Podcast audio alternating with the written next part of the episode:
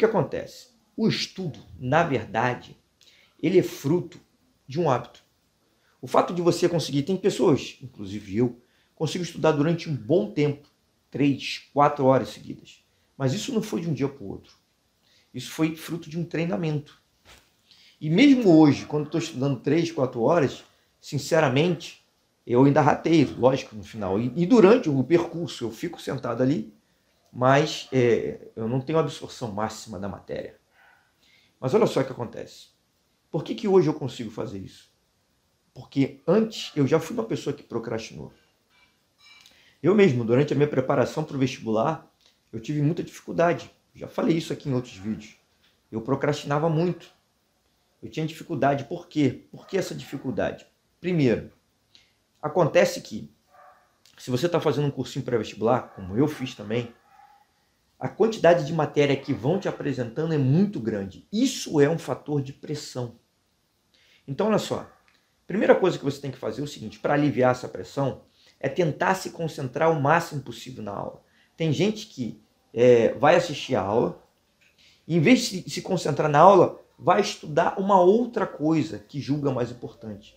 Se você está assistindo um vídeo naquele momento, você tem que se concentrar o máximo naquele vídeo, ou naquela aula, ou no que você estiver fazendo. Se concentre em uma coisa por vez. Se você já está muitas vezes obrigado a estar lá, naquele ambiente, estudando, aproveite o máximo possível. Então, tente absorver o máximo possível dessa matéria. E tente já sair dali. Olha só que interessante. Tem muita gente que anota de tudo.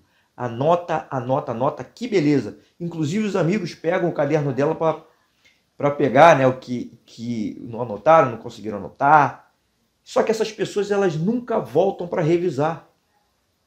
Isso é um ponto de concentração de tensão também. É um ponto que vai te fazer procrastinar. Por quê? Você vê a matéria acumulando, acumulando, acumulando. Você grava algumas coisas, mas a grande maioria você esquece e você percebe que não vai dar conta. Isso é um problema sério. O que você tem que fazer? Você tem que voltar, você tem que revisitar. Então a aula, durante a aula ou durante o vídeo, é um momento para você fazer um resumo daquilo ali, dos principais pontos, e depois você revisar aquele resumo. Você tem que revisitar aquilo periodicamente. Periodicamente. Porque se você não fizer isso, simplesmente você vai esquecer. E isso vai fazer com que você é, é, se sinta tão pressionado, você vai se desmotivado com esse fator também extremamente importante, que é o acúmulo da matéria. O acúmulo da matéria é um fator realmente que se, te distancia da, do estudo. Então, se concentre nas suas aulas, se concentre no que você está fazendo, faça resumos e depois revisite esses resumos. Isso é um ponto muito importante.